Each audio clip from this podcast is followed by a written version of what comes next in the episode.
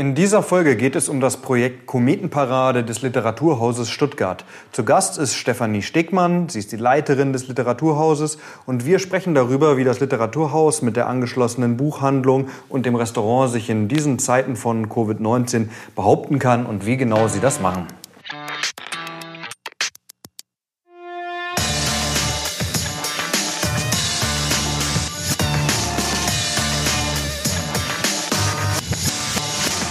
Ja, schön, dass ihr dabei seid bei einer neuen Folge Freie Wildbahn. Freie Wildbahn ist der Podcast der Medien- und Filmgesellschaft Baden-Württemberg, besser bekannt als MFG. In diesem Podcast geht es um Themen rund um die Kultur- und Kreativszene. Mein Name ist Bruno Fritsche, ich bin Gründer und Geschäftsführer der Film- und Medienproduktion Hawkins Cross und heute zu Gast ist Stefanie Stegmann.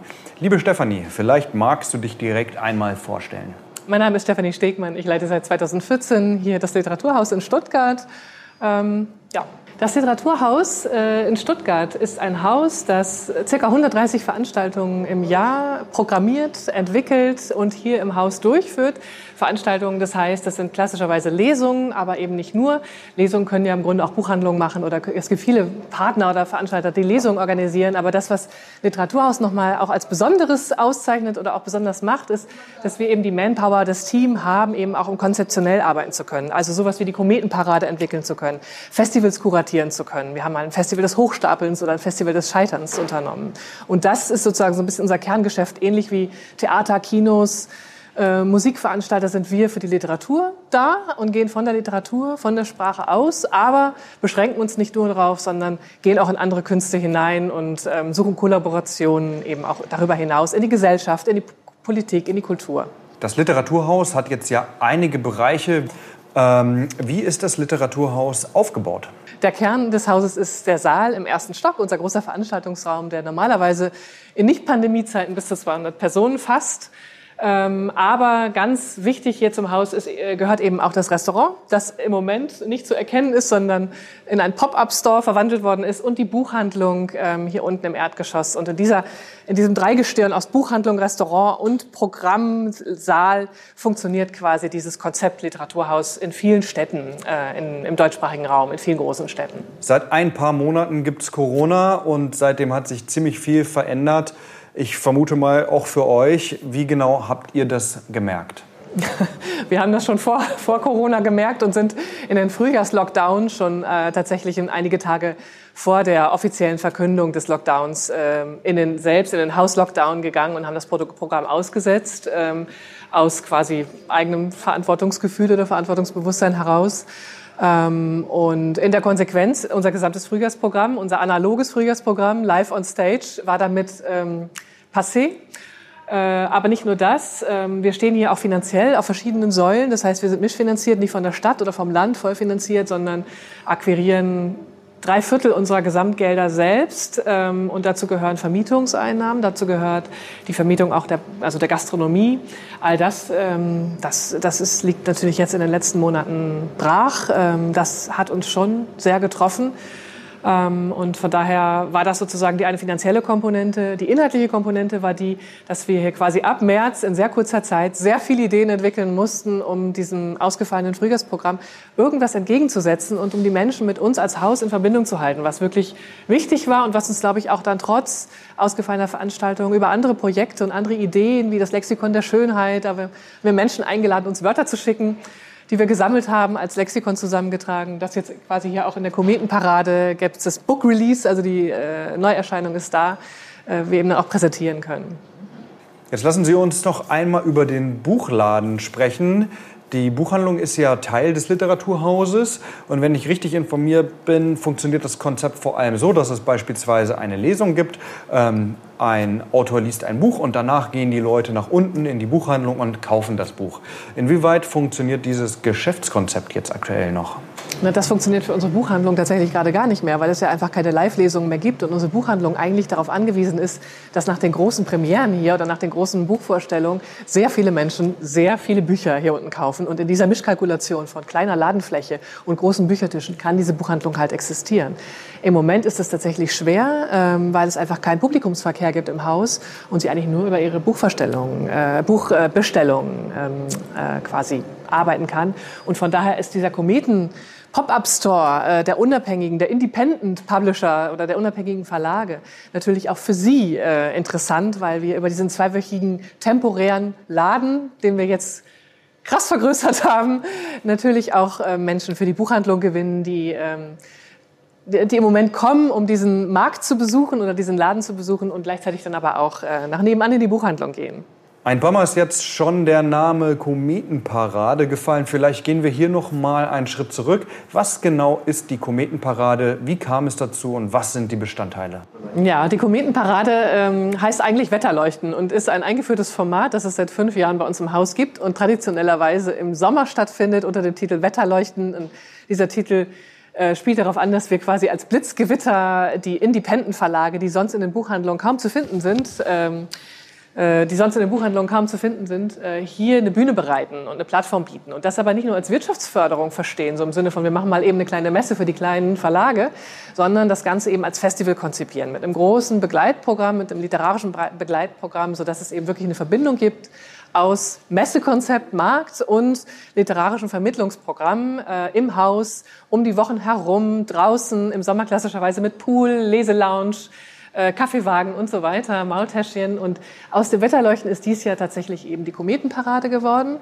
Corona-bedingt, weil wir im Sommer eben diesen Markt nicht durchführen konnten, sind wir auf den Winter gegangen und haben uns überlegt, ähm, es ist wichtig, dass wir den unabhängigen Verlagen dieses Jahr noch eine Chance, also versuchen, eine Chance zu geben, sie ins Weihnachtsgeschäft einzufädeln. Ähm, denn gerade für die unabhängigen Verlage war das Jahr wirklich auch ein hartes Jahr. Äh, das kann man nicht anders sagen. Und wir haben jetzt im Moment hier noch, also die Kreativität ist schon geflossen, äh, wir haben das Konzept entwickelt und wir haben wirklich dann überlegt, finden wir einen anderen Weg, ähm, den kleinen Verlagen noch was Gutes zu tun in diesem Jahr, in, auch unter Corona-Bedingungen. Und daraus ist die Idee entstanden, ähm, die Kometenparade auch so ein bisschen in der Bildwelt zu bleiben, äh, nicht das Blitzgewitter, aber die leuchtenden Kometen der, äh, der kleinen Verlage hier an den Himmel, an den Literaturhimmel zu zaubern und nach Stuttgart zu holen. Okay, also jetzt, wie funktioniert die Kometenparade genau? Wenn ich ins Literaturhaus komme, stehe ich zuerst mal im Foyer und dann gibt es links die Buchhandlung und rechts das Restaurant. Genau, eigentlich ist das hier ein Restaurant. Ein genau. Sie kommen gar nicht weiter. Wenn Sie, ins Foyer, wenn Sie ins Foyer kommen, werden Sie schon angehalten, denn Sie passieren einen kleinen Weihnachtsbaum mit Anhängern und da, äh, dort werden Sie diesen einen Anhänger mitnehmen müssen hier rein als sozusagen Zahlungs- äh, oder als, als ähm, Zählchip, damit wir wissen, wie viele Leute gleichzeitig hier unten im Markt äh, sich gerade befinden. Und den, den Weihnachtsanhänger geben Sie dann, wenn Sie rauskommen, wieder ab. Und dann können Sie sich hier im Erdgeschoss bewegen. Hier sind 40 Tische aufgebaut mit sehr vielen, mit dem Best-of von 40 Verlagen, den besten Titeln, die verkauft werden. Es ist quasi wirklich als Markt oder als vergrößerte Buchladenfläche konzipiert. Begleitet wird das Ganze oder wurde das Ganze am Samstag eben durch einen ähm, Videostreaming-Lesemarathon oben im Saal, aber ohne Publikum äh, direkt sozusagen ähm, ins Digi in den digitalen Raum äh, geleitet. Und ähm, begleitet äh, wird das Ganze durch einen digitalen Adventskalender. Vom 1. bis zum 24. gibt es ähm, jeden Tag ein Türchen mit Sternschnuppenlesungen, Minutennovellen, also kleinen ähm, Textgeschenken, ähm, die man innerhalb von einer Minute oder zwei Minuten lesen kann. Das können Comics sein, das können Songs sein, das können Gedichte sein oder Kurzprosastücke. Und begleitet wird der Markt hier auch durch eine Ausstellung. Ähm, der Singer-Songwriter Dirk von Lotzo von Tokotronic, von der Band, ähm, äh, hat viele Alben in seinem Leben veröffentlicht und ein Best-of dieser Alben wurde an Comic-Künstler gegeben. Und es wurde gefragt, hey, habt ihr Bock, irgendwie zu einigen Titeln was zu zeichnen und ähm, euch mit diesen, mit diesen Songs zu beschäftigen? Und äh, die Comic-Künstler hatten Lust und so ist ähm, ein Song-Comic entstanden äh, mit Comics äh, der Tokotronic-Titel. Und wir haben sozusagen aus dieser Interpretation, also dieser künstlerischen Über Übersetzung, noch eine Übersetzung gemacht, indem wir die Songcomics hier in eine Ausstellung äh, verwandelt haben, die man jetzt draußen vor dem Literaturhaus begehen kann. Ähnlich wie Popkonzerte, die angekündigt werden auf Holzaufstellern. Ähm, und so sind eben jetzt auch hier die Comics draußen zu sehen. Das Literaturhaus ist jetzt nach wie vor ein physischer Ort, an den man gehen kann und Bücher kaufen kann und ja, sich anschauen kann, was es hier alles gibt. Aber es gibt eben im Rahmen der Kometenparade ja auch digitale Programme. Was genau wird da angeboten? Genau, also ähm, es, ist, es, ist, es bleibt ein physischer Ort oder ist ein physischer Ort, den man besuchen kann unter den gegenwärtigen Auflagen. Ähm, aber es gibt eben die digitalen Programme, äh, den Adventskalender, über den ich gerade sprach, und die Lesungen, die eben auch noch abrufbar sind, äh, zumindest die Kinder- und Jugendlesungen.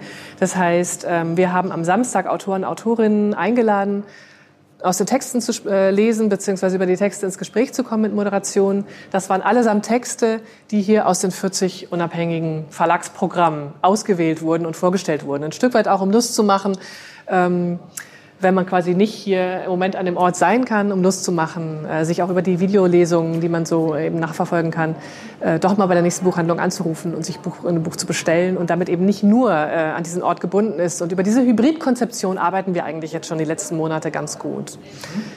Inwieweit ist die Buchhandlung in die Kometenparade jetzt konkret eingebunden? Also Buch, die Buchhandlung hier im Haus ist zentral eingebunden in die Kometenparade. Das war von Beginn an äh, klar, dass wir diesen, äh, diese 40 unabhängigen Verlage hier keine Bühne bereiten, ohne die Buchhandlung nebenan auch mitzunehmen. Also das ist eine Win-Win-Situation. Also es kommen Menschen hierhin, die Bücher kaufen, die sich jetzt über die Kometen informieren, über die Kometenparade informieren und die gleichzeitig dann auch äh, die Buchhandlung besuchen, die im Moment wenig Laufkundschaft hat, weil es eben kein Abend, äh, keine Abendveranstaltungen gibt. Aktuell geht die Kometenparade bis zum 19.12. und vielleicht, wenn Sie Lust haben, ein kleiner Blick in die Kristallkugel. Gibt es Chance auf Verlängerung? Also wir, wir haben jetzt gerade den Januar, unser Januarprogramm in den Druck gegeben.